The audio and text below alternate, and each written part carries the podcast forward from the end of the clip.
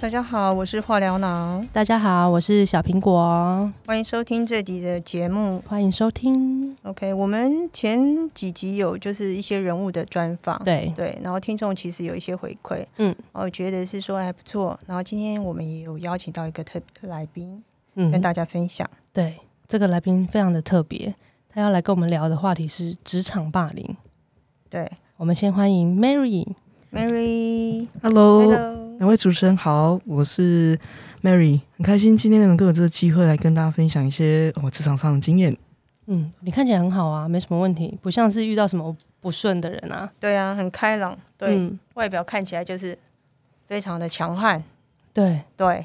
就有气场。对，我想说我没有，所以是呃，你在工作上面就是有什么遇到不顺的吗？应该说是在呃，我是职业军人啊，那今年刚好满二十年，哇哦，所以说是在一个职业职场生涯里面已经有一段时间。那我们都知道，在军工这样服务的过程中，它是有这个终身俸的啊、嗯所以一般人到这这个时间点的时候，会有一些转折的考量。嗯，那在这二十年当中，特别是呃，这个环境女性的人数毕竟还是占少数，对，所以这个过程中会有一些呃不一样的经历。那当然有可能是因为我的性格造成这样的结果。那在过程中也不断的去做一个调试，这样子。嗯，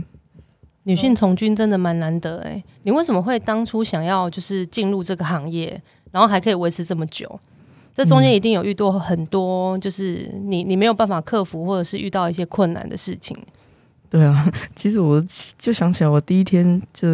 呃一开始也是因为军事联招、大学联招，那我在大学联考上面表现不是不是很好，可是在军事联招的考试上面却是很顺利。那包含在选择学校的时候，也都是好像就自然而然、顺理成章的就进到这个环境里面。那主要是因为对这个环境不了解啊，嗯哼所以说出生之犊不畏虎嘛。嗯哼，那 进到里面去，我记得第一个礼拜的时候，我就打电话求妈妈来接我。我就说，然后而且话讲不可以讲太久啊，因为讲眼泪就狂流啊。嗯那哼，为了要表示自己很强悍，就是妈你来接我，我就不讲。那我父母亲他们也很厉害啊，我先让你折磨一下，然后好好地适应一下。过了一个月之后再来再来军中来看我，妈说我适应已经良好了。嗯，然后那个时候开始感觉到生活上的一些冲击，主要是第一个你离开家里跟这么多陌生人二十四小时的相处，嗯那第二个他的训练是很在体能上的要求是达到一个极致的。嗯那你想，十八岁的女孩子高中毕业之后，嗯，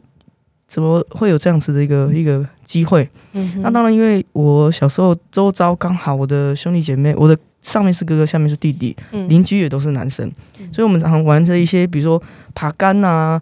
呃，还有就是跑步那些都是好像对我来讲是是很自然的事情。嗯那一入伍的时候，也在这个地方就特别显示出我跟一般其他女孩子比较不一样的地方。嗯就是我很顺手。那就因像为个男孩子一样，呃，对对不对， 不不能这样定义啊！对没有人说爬杆就只是男孩子才能 爬这样。嗯如果到有机会到美国去受训，你会发现其实那些女孩子，我荡岗啊、爬杆那个跳板墙那个都是很厉害的。哇，那只是诶、因为这样子的一个经验，你会开始产生的一种自信，嗯，因为你可以。那做到也嗯是因为这样的自信，让我到了军校开始念书之后，对自我的驱息很强。嗯那我就发现我适合在那种被逼迫的环境底下成长，嗯哼，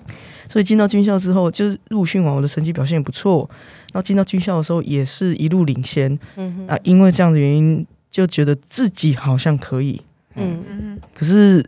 有时候这个呃过度于的自信，往往会忽略一下检视自己的一个一个一个机会啊，嗯哎，所以在工作场合上面才会陆续遇到一些问题，这样。嗯哼，那你遇到什么样的挫折？嗯，嗯呃，我记得我在开始当那个领导职的时候，嗯，有时候在军中有一句话说，呃，那个不合理的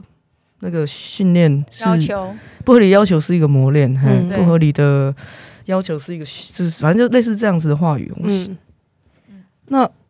那时候你就会无形中算是一种这个机会，就是教育其实是影响人对认知的一个一个最重要的一个手段嘛。嗯，那那时候我们会这样子被训练出来，就是说，哎，它都是一个正常的。合理的要求，然后我我记得我也是第一次，我觉得我的人生有点有点崩溃，是我竟然被要求要关在一个房间里面，嗯，不能出来，除非我承认我自己错了。哇哦，可事实上我没有，我并不，不觉得我错在哪里，嗯但是因为我想放假，我那时候就觉得天哪，军这种软禁这种东西哈，嗯哼，可是那个只是我自己意识形态认为它是一种软禁，嗯哼，因为确实它限制我的自由，它不对让我放假吗？嗯然后还要去要我去写写一下白纸黑字，认为说这是我怎么样怎么样怎么样。嗯哼，那当下我写了，我很我我没有办法，我觉得我那时候是因为我没办法捍卫自己的那种软弱，嗯整个被激发出来，而不是因为别人的对或错，是我自己没有办法面对我自己的一种怎么会这么俗辣嗯的一种过程。那我写了，所以我埋下很多的阴影在我身上里面。那接下来就是遇到一些呃长官，他可能因为我们一些过程，他会影响到他自己的一些权益，嗯哼，然后他选择牺牲你的部署。我觉得这个是很正常的，因为人呢，人都是为了保护自己，或是说这个环境都是为了自己的的比比重会上比较高啦。嗯嗯，那你就很明显感觉到说，你这个长官他是可以到人的人的人的性格可以到这样的程度是，呃，其实是理所当然，只是我不知道。嗯哼，所以理所当然就是说，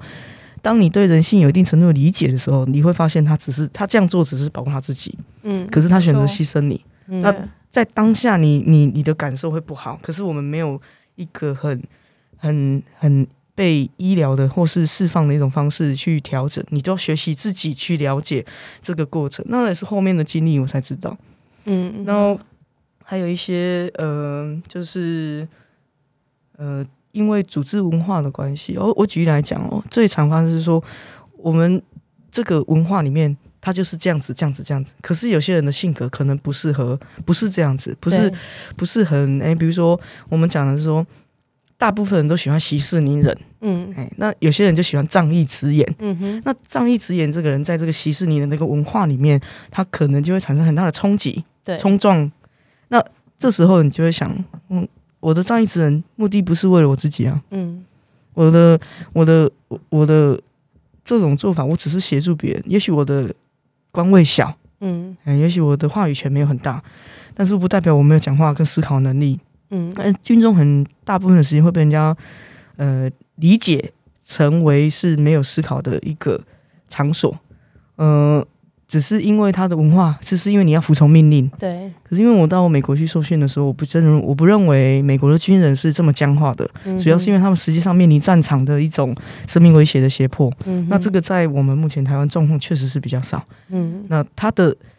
比较少，不是代表你没有有，只是你的诠释不一样。就是当你官位受到威胁，而不是你的生命，而是你的未来嗯哼受到威胁的时候，人就会在这里产生了很大的呃抉择，或者说是抉择。嗯对，那大部分在这时间里，有些人扮演主导角色，有些人扮演牺牲者的角色，嗯有些人扮演不同的角色。那你怎么去做这个角角色？你当你选择愿意扮演的时候，你怎么去诠释它？嗯我觉得这个东西是很有趣的。得对，我因觉为得我职场的霸凌都会有，真的。就是但是在军中应该是特别严重，对，因为他对呃，应该这样说，我看过一个长官写的文章哦，我非常就心有戚戚，也广为流传的了啦。嗯那他就写说，这个叫做制度的服从。所以制度服从，就是因为你表面上我尊重我，我认同我表面上我对我去做了你要求我的事情，嗯，可是我心里面就极其的不舒服。嗯对，哎、那职场职场霸凌或许就会被人家过度的解释。所以这样会有产生很多心灵上的问题，因为你对过度的被压抑你自己的想法，是是对是，吗啊，？有一些职场就我就直接辞职嘛。对你们那个我们就职业比较军人嘿有那没有吗？对，不行不行啊，不是我要不是不辞职行，哦是因为是因为第一个你有绑约，对，或者是第二个你有一个考量，就是所谓的我们站在大场大局面的考量是，嗯我想要拿终身俸，嗯二十年是一种保障。对嗯我如果二十年我撑到了，这点委屈算什么？嗯对那大部分人就会选择这样子的一那个要状熬得况过底下。去啊。嗯是是是，那你所以就要呃很多层面上面去接触一些比较呃在医疗的啊，或是或者是说心呃灵心灵上的课程，嗯对嗯那嗯这个题目我觉得也蛮好，就是顺便提一下，我们我们也是有一种心理辅导的机制在军中，可是它为什么它不成效比较没有这么透明？主要是因为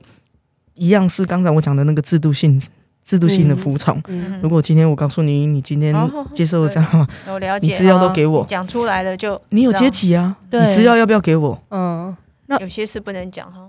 呃，不是不能讲，是他要不要把他访谈的那个对象全部都都都通通都都都提供给长官看？他一定要啊，对啊因为我身上穿的是军服，嗯哼我身上上是有阶级的，那这样很可怕。你在做心理治疗的时候，你要还要怕东怕西，什么可以讲，什么不所以能久讲。了他就失去功效。对，也不是不能说用可怕的形容，而是你要了解这个制度下嗯，它产生的产生最最终端的问题，那根本问题没有解决，也就就是不信任。嗯对，嗯那这个不信任，其实现在我认为长官是有意识的，所以他们嗯选选择想要用外包。嗯只是外包的的那个经费跟那个东西，它必须需要做很长时间的评估跟规划。嗯那你也知道，我们现在心理医师在台湾也是很晚，跟美国跟国外比起来是很晚，他才有这个比较让人家所想要采取一种医疗的方式的一个一个进展。嗯那何况是我们现在在在现在军中的环境下，应该还不至于到那里去啊。嗯，不然我想嗯我那们个费用也蛮贵的，是是是，我们也是有念心理系的啊，嗯我们正在学校也是有心理系，嗯为什么他不能发挥呢？对啊，哎呀、啊可是嗯就没大家办法嗯没有想到这个制度上服从的一个限制。对，嗯没可是错还是会害怕嘛。是是是，对，OK，那就是只能自己去外面寻求其他的工具管道，让自己的心灵好过一些吧。嗯，应该这样说，嗯，军中大部分的呃，如果以现在的比例来讲，男性的话是占三分之二。那我认为男性有很大的特质是他在这一方面的吸收跟消化会强过于女性，嗯所以强不是代表他没有他没有这个感受，嗯跟问题，而是只是他他选择排，就是离开这样的情绪的那个，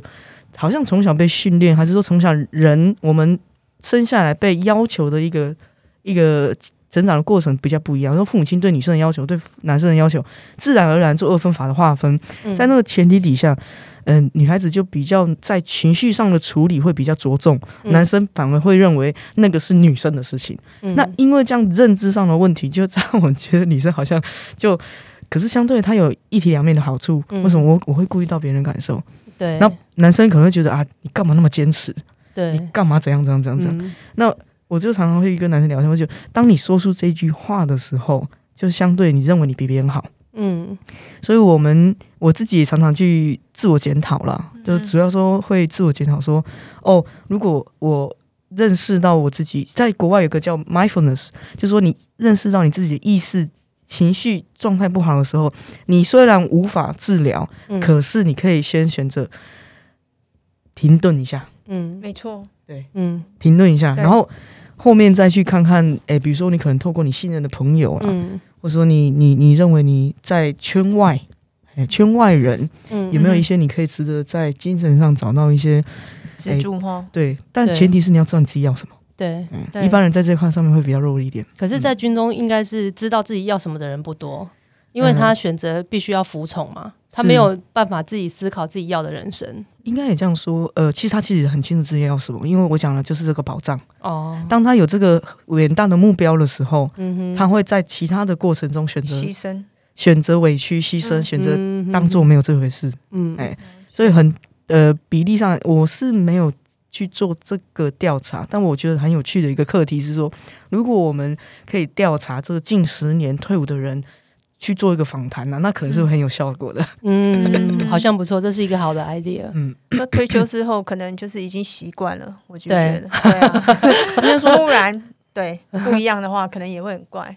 就就好像是呃我我刚好今天在跟我一个朋友提到一个，就是就有点像是那种呃。我不是说是啦，我只是说，我们回想一下这个共产思共产党的一个教育底下，就是说，他在这个政治跟定义上，一定有他自己的解释方式。嗯，对，那可能你在这个组织文化底下久了，也没有机会接触，在不同的一个组织文化工作底下，你会认为这都是正常的。对对，所以这对哦就是一种，所以环境嘿，所就以是的制中约，对对类类似具中国特色的民主，跟你认知的民主就完全是不一样的。嗯哼，对嗯对，没错， OK，好，那呃，应该也有其他人也有碰到跟你一样的问题，对啊，嗯，你会给那些人什么建议？嗯，这个就让我想起，呃，在圣经上的一些教导啊，其实他就说，其实神会把我们放在一个一个位置，他是曾经是希望透过你过去的经验去给别人安慰跟抚慰的一个机会。呃，这也是我过了一段时间之后才有体悟的。呃，什么叫做我受人这么伤，这么痛苦，你还竟然说他是以后别人慰藉的一个机会，这样子？嗯我你先把先把我从这里救起来再说嘛，是吧？嗯嗯，嗯没错，确实，当有你的学弟妹，或是你的，甚至可能是你的长长长官或是长者，他跟你聊天的过程中，你发现，哎、这我曾经经历过、诶哎，嗯，怎么你现在才经历？或是说，哎、嗯你也经历？那我我们可以第一个在对话的过程中，你可以了解他心里面的感受。嗯我觉得大部分很多人的是，很多人他其实需要是被被了解的。嗯哼嗯同，理心，他不见得要，要你给他答案，没他错不见得要你给他什么样的建议，因为嗯我我后来发现说，我只要选择，我只要理解了，嗯问题就解决一半了。嗯，我说帮别人不帮我，那理解之后，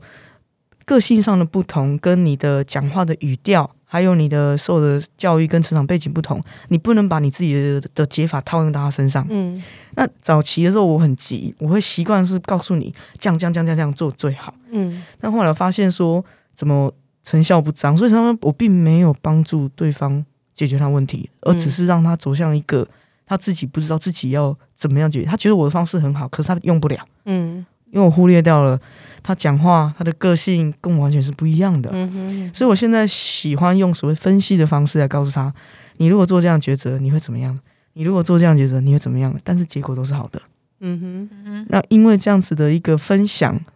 我也知道说为什么神要让我经历这些过去的伤痛。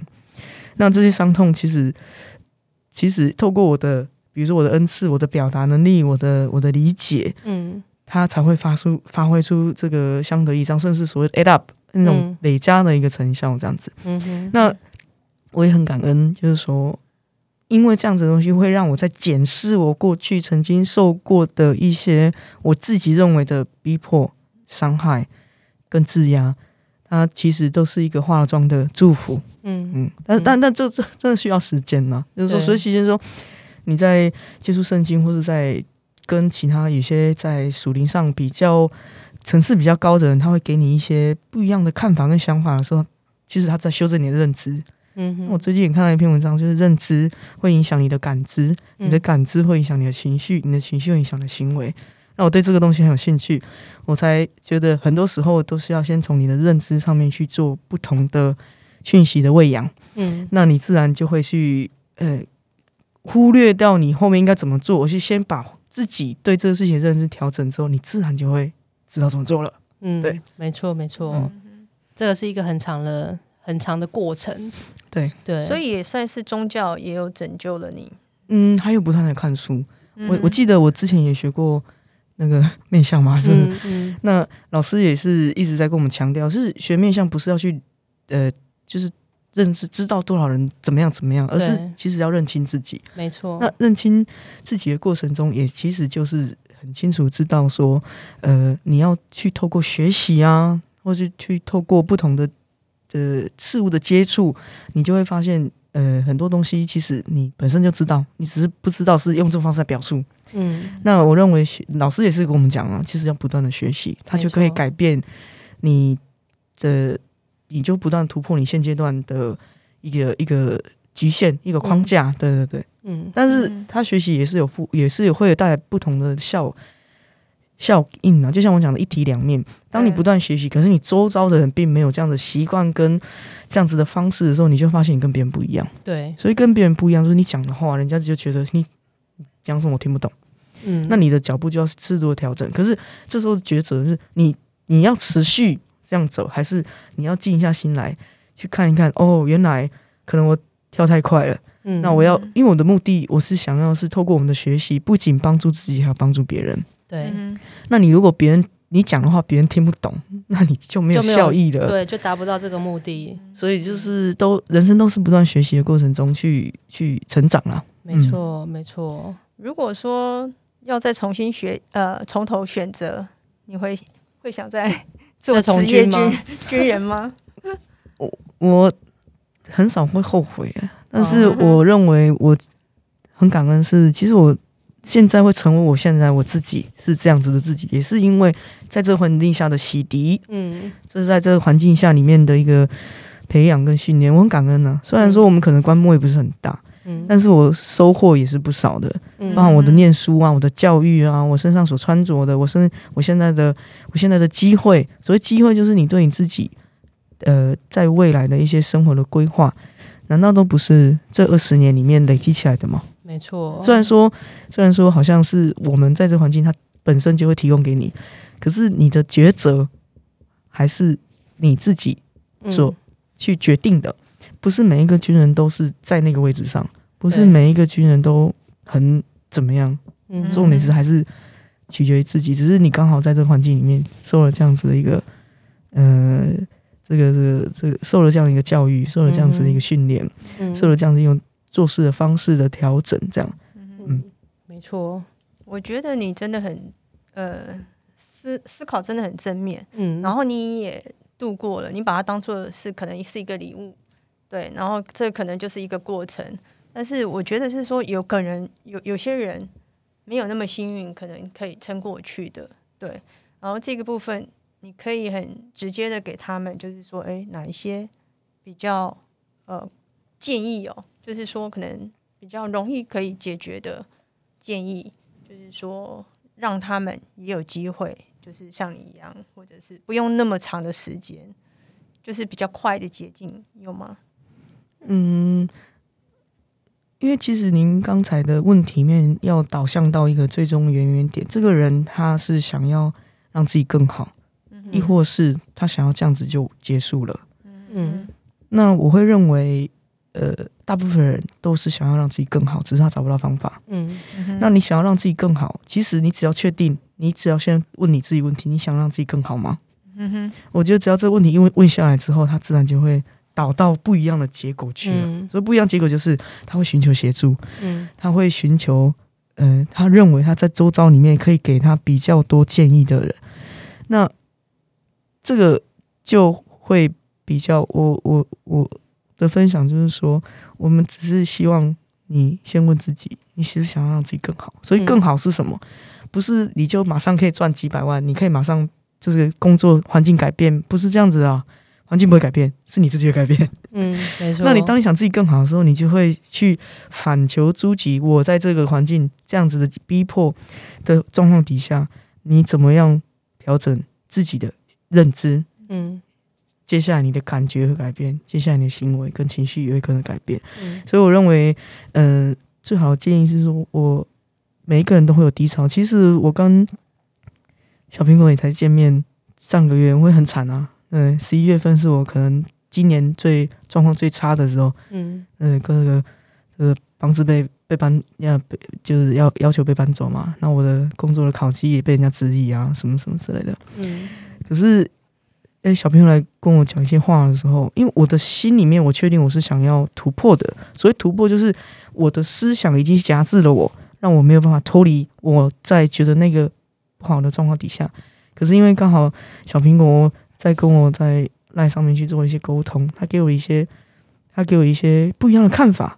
嗯那我就跳出来了，因为我不想被自己辖制，所以我刚最终最终想要协助别人的一个建议就是说，你先问自己，你想要让自己更好，所以更好是更好过。那更好过，如果会是这样的话，你就开始去朝这个方向去发展，那